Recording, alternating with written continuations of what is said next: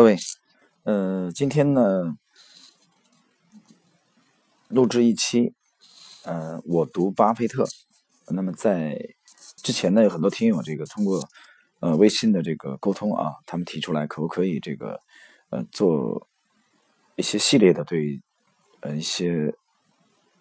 全球顶尖的投资大师的呃系列的这个呃投资思路啊理念。和技巧的这种呃解读啊这种系列啊，那我考虑了之后，我觉得呃可以尝试性的呃我们推出这么几期啊，然后看看反响之后啊，如果比较受大家欢迎的话，我们可以呃争取把这个系列呃坚持做下去。呃，这个是和我们日常的这种，比如说对呃指数的波动啊，因为每周一到周五的这种沪深两市的这种交易啊，比如说板块的这种呃动向。啊，包括呃经济经济数据啊，包括宏观的这种啊经济的这种走向啊，作为这个之外的一些补充啊。那我想今天呢，从我们从这个系列里面的第一期啊开始，呃，那我想在璀璨的这个投资星河当中啊，有这样多的出色的这些投资大师啊，我们总要从第一位开始啊。那我们现在。选择从巴菲特开始啊，巴菲特呢是出生于一九三零年啊，内布拉斯加啊，全球知名的投资大师。他是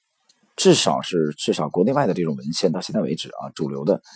啊百分之九十九点九九的啊，都是认为他是靠基本分析的呃跑赢了这个市场，而且呃是掌管的伯克希尔哈萨维啊取得了长期的巨大的辉煌的这种成功。啊，虽然它的流派和 Lexi 的这个啊体系的这个风格是有差异的啊，但是不管怎么样，它的投资理念啊，在 Lexi 这个体系的锻造的淬炼的这个过去呃萃取的这个过程中呢，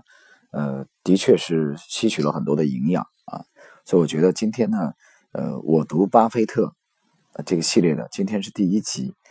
呃，我们重点的开始去剖析一下啊，巴菲特这一位。投资大师的他一些经典的这个投资思路啊和呃思想啊，希望能给大家带来一定的这种启发。当然了，由于这个呃巴老的这种辉煌的投资战绩啊，全球其实最近二十年啊，解读巴菲特的这种著作汗牛充栋啊。那么我们作为啊这个节目而言，也只是可能兼顾到了他的其中的一面而已。啊，希望能给大家带来一定的这种启发。好了，今天的这个我读巴菲特这个系列的啊，作为第一期，我们今天重点谈的是呃，巴菲特的这个巴老在投资的呃他的理念当中的一个非常啊突出的现象啊，我们重点剖析这个现象。这个现象指的是什么呢？这个现象指的就是他的集中投资的这个呃特点。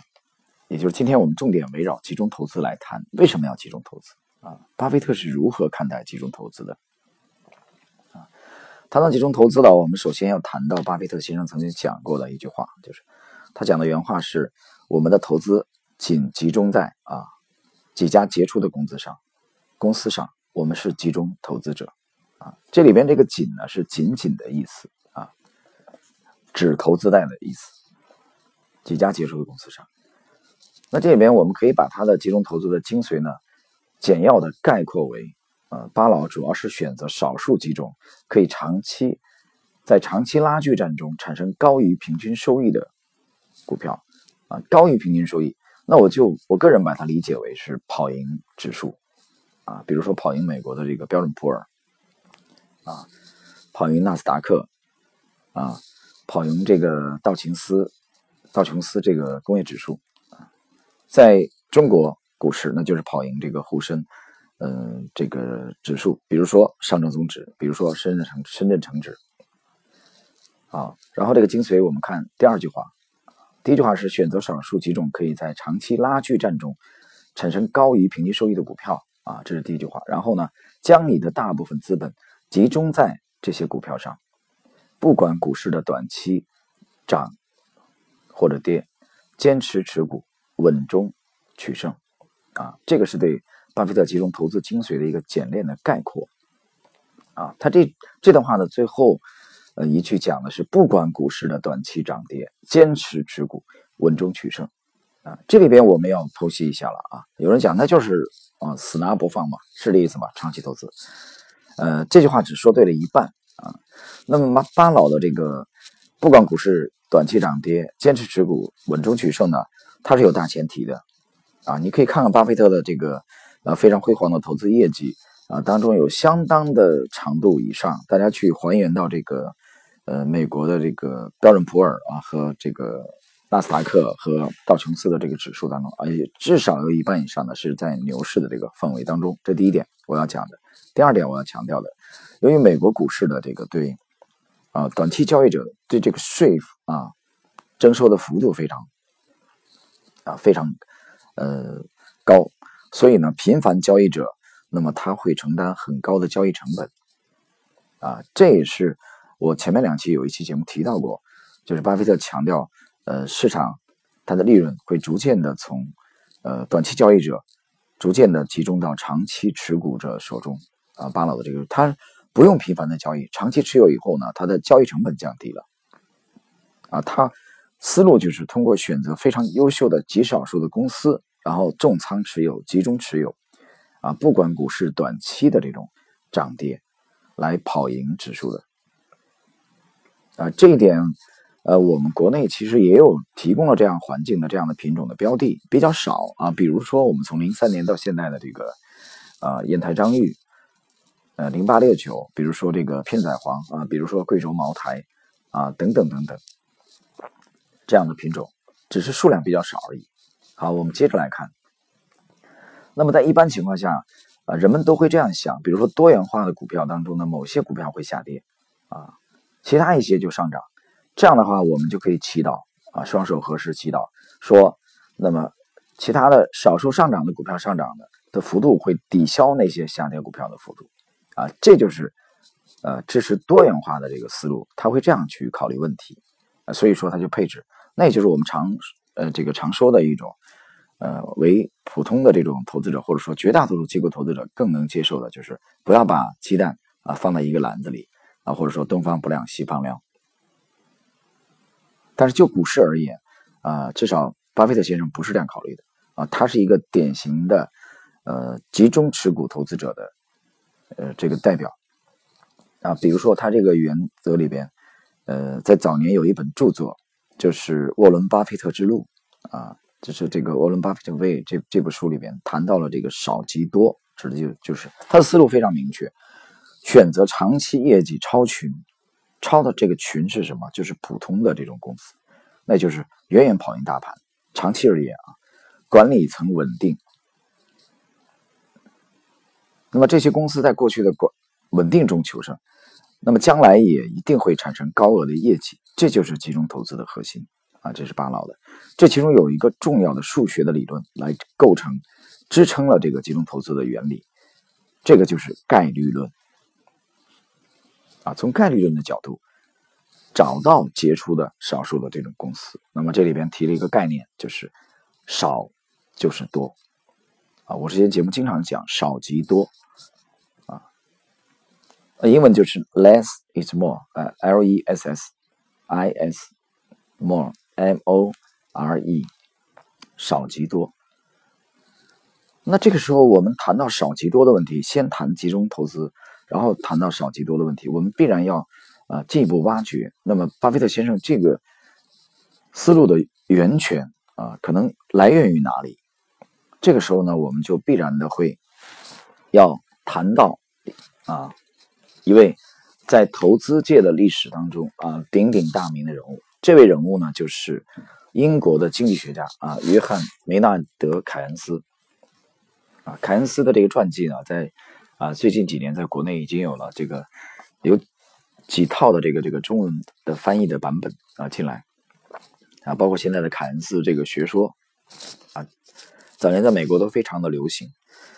那么，在一九三四年的时候，凯恩斯曾经给他的商业同行的一封信当中写道，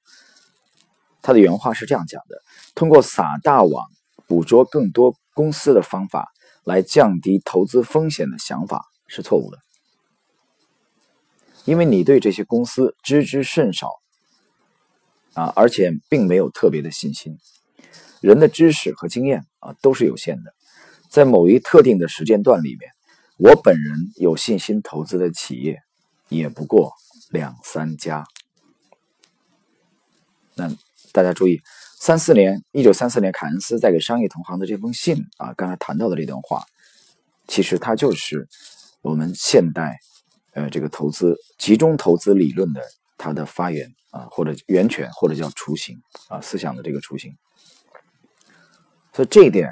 呃，是影响了这个巴菲特先生的。同时呢，另外一位就是菲利普这个费歇尔，啊，也就翻译也有翻译成这个费歇的。他费歇在他这个漫长的五十年的投资从业经历当中呢，有两本很重要的著作，啊，一个是这个普通股与非普通的利润，啊，另外一个是普通股通往财富之路。这两本书呢，都非常的受巴菲特的喜爱。那么。费歇呢也是非常著名的集中投资的证券专家，他讲，他说他宁愿投资于几家他非常了解的杰出公司，也不愿意投资于众多他不了解的公司。啊，我们通过去镜头回放，呃，费歇的投资经历，我们发现他将他的股本呢基本上限制在十家公司以内，啊，其中有百分之七十五的投资。集中在三到四家公司身上，啊，大家听清楚没有？假设他的一百万美金的投资额度，呃，投向了十家公司，但是呢，其中有七十五万以上，七十五万美金以上，只投向了三到四家公司，啊，那余下的二十五万美金呢，投向了剩下的，呃，这六到七家公司，所以他也是一个典型的集中投资者。那么，费丘先生呢，曾经谈到过啊，在他著作里边谈到过，许多投资者，当然还有那些为他们提供咨询的人，并未意识到，购买自己不了解公司的股票，可能比你没有充分多元化还要危险的多。那包括直到近些年啊，费雪依然认为啊，他讲最优秀的股票是极为难寻觅的。啊，就是最优秀的股票是很难找的。如果容易，那岂不是每个人都可以拥有它们了？啊，我知道我想购买最好的股票，不然我宁愿不买。那么，肯费歇呢是这个费歇先生的这个儿子，啊，就是菲利普费歇的儿子，他呢也是一位出色的资金管理人。那么他这样总结自己父亲的这个投资哲学啊，他说：“我父亲投资策略就是基于一个独特却有远见的思想啊，这个思想就是少意味着多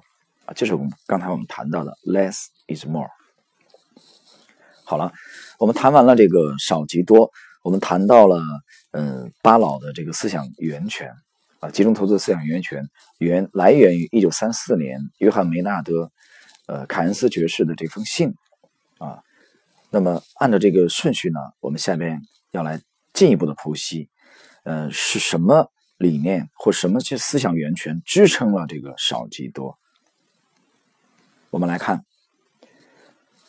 费歇对巴菲特的影响啊，还不仅仅是在于这个少即多，还在于说他坚信，当遇到可望而不可及的极好的机会时，唯一的做法是大举投资，像所有伟大的投资家一样。费歇绝不轻举妄动啊！他谈到这一点啊，不禁让我想起来罗杰斯啊。罗杰斯早年是和呃索罗斯他们组建了这个双鹰基金的啊。当然后来呢，呃两个人分道扬镳啊。罗杰斯这个是环游世界啊。索罗斯也是单干了啊，就像一个组合一样啊，一个一个歌唱组合一样，两个人都单飞了。谈到单飞理由的时候啊，早年我看过访谈录，当时罗杰斯讲的好像是一个厨房里不可能有两个大厨啊，这话讲的非常好。这哥俩都非常有个性啊，都是投资战绩彪炳的大师啊。他们早年曾经有过这种呃合作。那么罗杰斯也曾经讲过，他说啊，我只愿意。啊，就是他认为，在他眼中非常优秀的这种投资机会，应该是像钱堆在角落里啊，他走过去弯腰把它捡起来这么简单。在此之前，他说，除非确有可为，否则什么都不做啊，绝对不做。那也就是啊，这些年我们国内很多的啊价值投资者曾经谈到过，价值投资的精髓在哪里？就是等待。那有人不禁问起来，他说：“你 Lexi 主要是以这个图表为主啊，那么你学习这些大师的基本投资，跟你的方呃，跟你的这个风格是不同的啊，这有什么借鉴吗？”我说：“一样的，同样有借鉴。那也就是说，在 Lexi 这个体系里边，当他没有筛出吻合的标的，或者说潜力的这种标的的时候，是坚决不交易空仓的。”啊，不参与的，大量的这种资金是空仓的，所以你发现这个思想是一脉相承的，啊，并不是由于说 Lexi 主要是啊建立在技术分析的图表的这个基础之上，那么基本分析的这些顶尖的啊泰斗级的思想就对我们毫无用处。啊，这种想法是非常狭隘的，啊，这不禁又让我想起来，嗯，在徐浩峰先生这部呃逝去的武林。啊，这部这部书啊写的，我觉得写的非常好啊，很平实，但是呢，平淡之中见功力啊。这部书里边曾经我回忆过有一个细节，也就是这部书的这个主人公啊，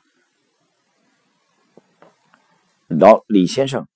啊，这个形意拳的啊最后的一一代传人，他回忆当年的尚云祥啊和这个八卦门的这个程廷华他们在呃交流。啊，交流这个八卦掌和形意拳的这个最高心法的时候，啊，他们非常吃惊的发现，啊，八卦掌、内家拳的八卦掌啊和内家拳的形意拳，他们在最精髓的这个心法的上面，我把它比喻为泰山之巅啊，你也可以把它比喻为这个紫金之巅啊，最尖端的这种技术，或者皇冠上的明珠的时候啊，或者说，或者说这个 Lexi。比举一个例子啊，Lexi 的最核心的这个技术最顶端的时候，啊，很吃惊的发现八卦掌和形意拳最精髓的部分，他们是如此的相似啊，所以大家就会明白，我之前讲过，其实无论图表派，无论价值投资啊，基本分析派，他们在最顶端的这个基础上，一定是几乎是重合的。好了，啊，延续我们刚才的这个呃话题。那么谈到这个费歇是没有绝佳投资机会的时候，是绝不轻举妄动。那么为了响应这个思想啊，巴菲特把它发扬光大，总结为啊，巴菲特的原话是这样讲的：对你所做的每一笔投资，你都应当有勇气和信心，将你净资产的百分之十以上投入该股票。那么。对这句话的解读呢，我们可以举一个通俗的例子啊，生活中很多朋友们打扑克的啊，我们知道在广东，在早年有人玩这个啊，比如说二十一点啊啊这种，现在当然有这个德州扑克啊，在华尔街的很多交易员当中啊玩德州扑克，德州扑克啊，如果我不是对围棋如此痴迷的话，我可能我想每天大量的业余时间会投入德州扑克的这个呃呃牌局的这个博弈当中去。那么玩扑克的人，他应该明白，当牌局的形式对我们绝对有利的时候，你可以加大赌注。那么这里边就涉及到概率论里边一个数学理论，就是凯利啊，凯利公式，或者叫凯利模式，或者叫凯利优选模式啊。那么这里边我们不禁举一个案例啊，比如说在一九六三年。一九六三年的时候，由于这个在提诺德啊提诺德安吉利这个色拉油的丑闻当中呢，美国运通的股价暴跌啊，从六十五美元左右一路暴跌到了这个三十五美元。什么原因呢？因为大家当都认为美国美国运通呢对成百万的这个伪造仓储发票啊，他做了这个动作不诚信，负有责任。但是就在大家非常恐慌啊，对美国运通的这个股价的未来的走势非常恐慌的时候，巴菲特将他公司啊当时的公司啊伯克希尔哈撒韦净资产的百分之四十，也就是说啊总计一千三百万美元投入到了这只优秀的股票上。那么这笔买入呢，占了当时美国运通的呃股本的百分之五。随后的两年，美国运通的股票翻了三番。那么，巴菲特所在的这个伯克希尔哈撒韦公司呢，赚走了两千万美元的利润啊，在随后的两年里边。那么，为什么巴菲特敢于在这个时期大手笔的啊加大赌注呢？那他仔细的分析这个事件之后，他认为啊，这个是属于一次性的事件，就他对美国运通的这个公司的主营呢，并没有造成致命的啊回伤。就是他依然看好美国运通的长期发展的前景，那么就趁股价暴跌的时候，大手笔的建仓美国运通，而且取得了很好的呃业绩。好了，呃，这个是我们谈到了说，呃，巴菲特在集中投资的这个风格当中呢，呃，常用的压大赌注在大概率的这个事件上，啊，下边我们谈另外一个。呃，细节就是保持耐心的重要性，因为你要集中投资，那你要取得长期获得超出一般的这个业绩的话啊，与明显的跑赢指数、跑赢大盘，那么你需要耐心的持股。也就是说，随着时间跨度的加长，这些你手中持有的极少数优秀公司的它的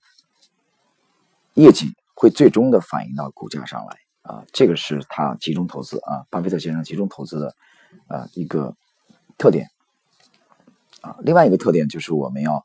呃剖析的是，那么价格波动不必恐慌，因为价格波动必然是集中投资的副产品啊，就也就是说，我们可以把它理解为是它的副作用，对不对？因为你的持仓比较集中嘛啊，假设五千万美元，你可能只持有了三到五只股票，那么它的波动的幅度。啊，尤其在呃这种情况下，它的波动幅度是相对较大的。所以，那么对巴菲特先生对这个的理解，就是从长期来看，所持有这些优秀公司、少数优秀公司的经济效益啊，他定一定会补偿短期的这种价格波动。而巴菲特本人就是一个忽略短期股价波动的大师。另外一位大师就是他的搭档啊，当然这个搭档我在节目里面经常讲到啊，我本人也是非常钦佩这位。老先生，也就是一九二四年元月出生的查理芒格。啊，查理芒格是伯克希尔哈撒韦的副总裁。啊，本身是一个非常呃睿智的呃投资大师，他与巴菲特先生的这个观点啊互为补充。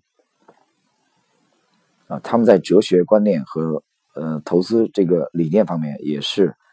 啊互为影响。那查理芒格本身也是呃集中投资的这种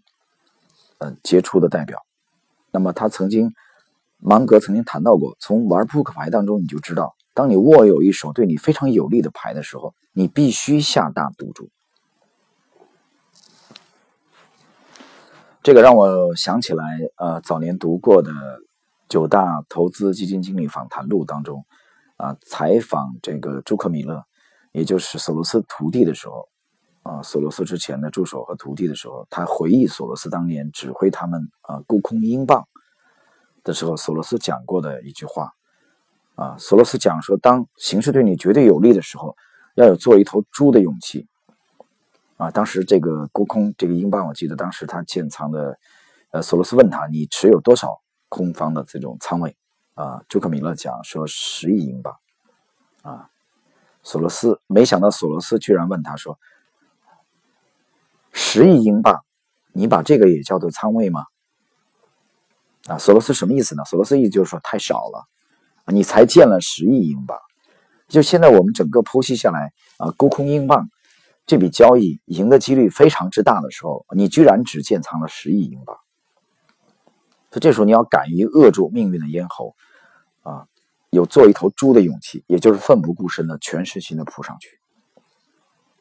所以你看，索罗斯和巴菲特的投资风格是有差异的啊，但是在这个节点上，他们又达成了高度的一致，也就是重仓，在局局势极端有利的时候重仓，顶住价格的波动。查理芒格讲，他的结论是：只要你能顶住价格波动，拥有三只股票就足够了。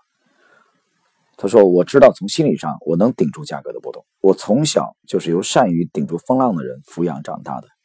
啊，他指的是他的长辈，所以我是实施我自己这套方法的最理想的人选。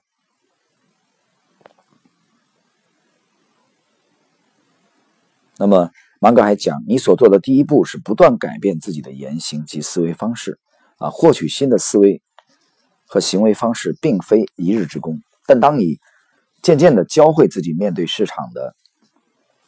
变换，那么你就可以处变不惊、镇定的应对，是完全可以做到的。啊，所以说研究市场也好，啊，阅读也好，那我们去研究这些投资大师的经历也好，都可以让我们尽快的啊达到这种境界。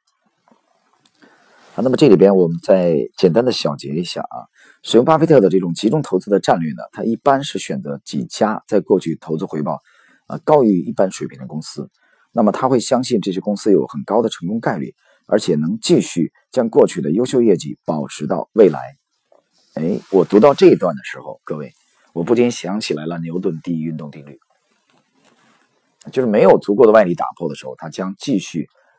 啊继续这个原有的这个趋势。啊，这也让我想起来了，我在节目里边反复的讲，啊，作为呃普通人也好，那么杰出投资者也好，呃政客也好，凡夫走卒也好，我们的思维啊、行为和思想都会有惯性，都会有惯性。同样的，我们举个例子啊，比如说我们现在有一笔风投的资金啊，五千万美金，我们必须要投资给这个班上的啊一些学生来选择。把他们作为风投的这种标的来投，那你告诉我，我现在拿到的数据，某一个学生在之前的三个学期啊，在学校里边，在整个这所学校里边，他排的这个总成绩总是在前百分之一啊，另外一位呢，总是在倒数的百分之十这个群落之内。你告诉我，你这笔钱投给谁？投给谁？很显然。是投给前者而不是后者，为什么？由于这个前三个学期都可以基本上稳定的保持在全校的成绩的前百分之一的这个学生，他在下一个学期、下下一个学期继续这种优异成绩的概率远远的高于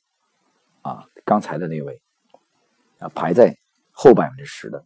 所以这就指的就是惯性，所以这指的就是选择。优秀的公司，啊，我们讲了，刚才回顾了，那么集中投资的这个基本原理是巴菲特先生投资的一个非常突出的这个特点。那么它的原理呢，主要是来源于在一九三四年约翰梅纳德凯恩斯爵士呃提出的这个思想。同时呢，美国呢还有另外的呃一位非常有名的呃基金经理呢，也采用这样的方式。啊，比如说啊，莱格梅森信托基金的，呃，这个比尔米勒，他们也是使用这样的方式。那么我们发现，集中投资的战略呢，与目前投资市场占主导的这个投资战略有天壤之别。最简单的是他们的思维方式不同啊。比如说我们现在，呃，大家可以去看看中国的这个公募基金吧，啊。你都会发现，由于它的规模足够大之后呢，它基本上采用的都是多元化的分散的投资，而不是集中投资。那么这两者的思维差异在哪里呢？这个思维差异呢，主要是我们不妨借用这个查理芒格的话来讲，查理芒格他使用了网状的网格状的这种模式啊，他用了这个比喻。那芒格讲。就他会获取智慧的唯一途径，就是将生活的履历呢放置在各种思维模式的交叉点上。大家可以想一下，它整个的一个体系啊，查理的查理芒格的这个投资体系就是一个网络状的。我们把它想象为一个渔网啊，一张巨大的渔网。那么将各种履历发生的事件啊标识在渔网的这个每个交叉点上面。啊，芒格的原话是这样讲的：你必须在头脑当中形成各种各样的模式，你必须有各种各样的经历啊，不管是直接的还是间接的，然后形成这个网状的这个模式。之后呢，你第一条要学的就是形成这个多模式之后呢，你不仅要拥有这种模式，你还要从不同的学科去深入了解这些模式。作为一个成功的投资者，你需要从多学科的角度去思考。那么这样的话，你的思维模式呢，使你看问题的方式与众不同。那么他特别强调了一点，芒格先生讲到，我们必须忽略这些学术上的法定界限。也就是说，你不要给我讲什么心理学、哲学啊、美术啊，包括武术啊，包括书法，包括绘画啊，包括文学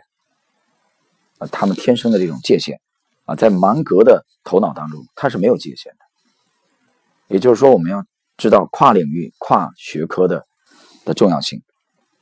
把它延伸出去，整合在这个网状的结构的模式当中。啊，它的窍门就在于说，你的大脑通过如何通过了解大多数基本的模式，从而比别人的大脑运行的更好。为什么比别人大脑运行的更好呢？因为别人的大脑运行在单一的模式当中。大家有没有听清楚刚才讲的这一点啊？这一点是非常重要的啊！今天节目里边的一个重点，就芒格讲的这个网状结构模式里边，大多数人之所以他是投资业绩平常，在于他的思维模式是单一的模式啊。而查理芒格和巴菲特先生他们的使用的是网状结构的模式，这就造成了他们的业绩呢，他思维模式天壤之别啊。那么最终体现在就是业绩的巨大的这种差异。他进一步总结到：你不必成为这些领域的伟大专家，就是你不可能继承一个伟大的画家啊，又是一个优秀的足球裁判啊，又是一个顶尖的武术家，不可能的。没有这样的人，又是一个出色的牙医。你要做的只是接受一些真正重要的概念，尽早尽快的将这些原它的基本原理学好啊。查理芒格这样指出。令人感到兴奋的是，当你将不同的原理结合起来，并用于同一目的的时候，对不同学科的掌握可以使你高瞻远瞩啊。谈到这里，我要岔开一句。那么在七八年之前，大概一零年前后啊，一零年前后，我开始去学习这个中国画的，呃呃，这个对中国画的这些研究，当然很粗浅啊，很业余，很肤浅。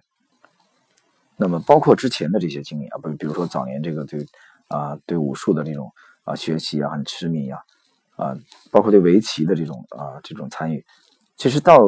近些这十年之内的话，我的目的很明确，我不可能成为一个武术家，也不可能成为一个国画的优秀的画师，但是我去了解它基本的原理，我只有一个目的，我这个目的就是怎么样怎么样去促进这个对投资的这种影响，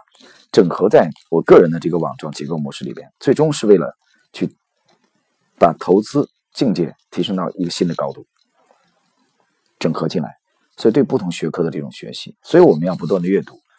啊，我跟朋友经常讲，我们每个人都需要进步，我们每个人都需要有进取心。那么学习进步，我个人认为两个途径最主要：第一是找比你强的人，学习他，模仿他，然后超越他；第二就通过阅读。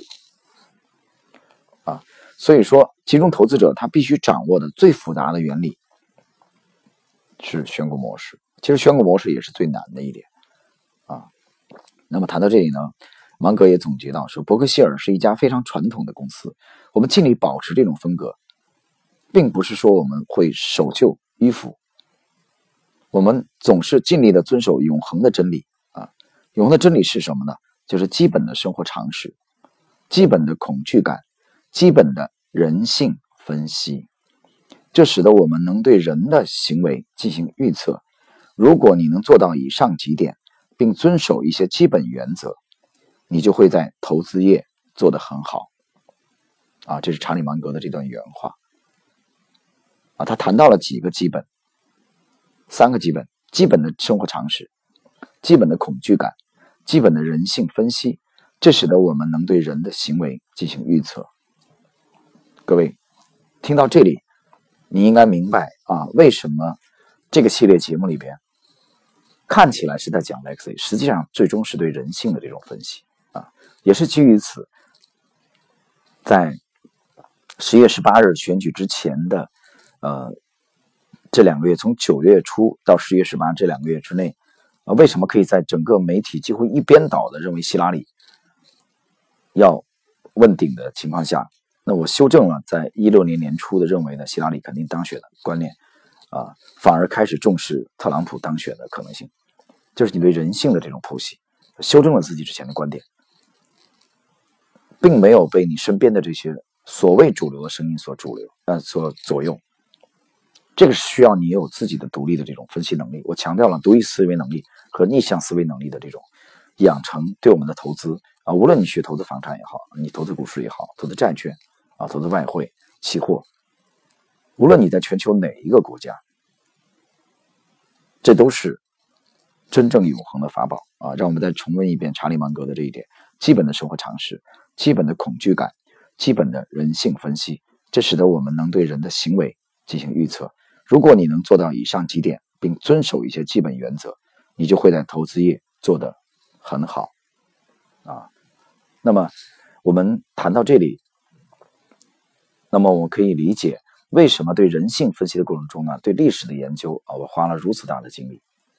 那就是对之前人们的行为模式的研究，最终的目的，那只是手段，目的是为了让我们预测未来人们的行为模式。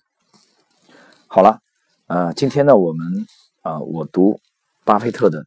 第一集里面，我们重点围绕谈的就是一个问题：集中投资的问题啊。这一节，今天呢，这期内容呢就到这里了啊。我们下一期啊，跟大家再交流啊。也希望大家呃，听完了这一期我读巴菲特第一集之后，有什么样的感想和建议和想法啊？通过微信，包括听友圈呢，跟我呃互动和交流啊，我们。可以更好的，呃，给大家呢提供一些，呃，思路上的啊这种交流和共鸣，希望能对大家有所帮助。谢谢各位，这一期就到这里，再见。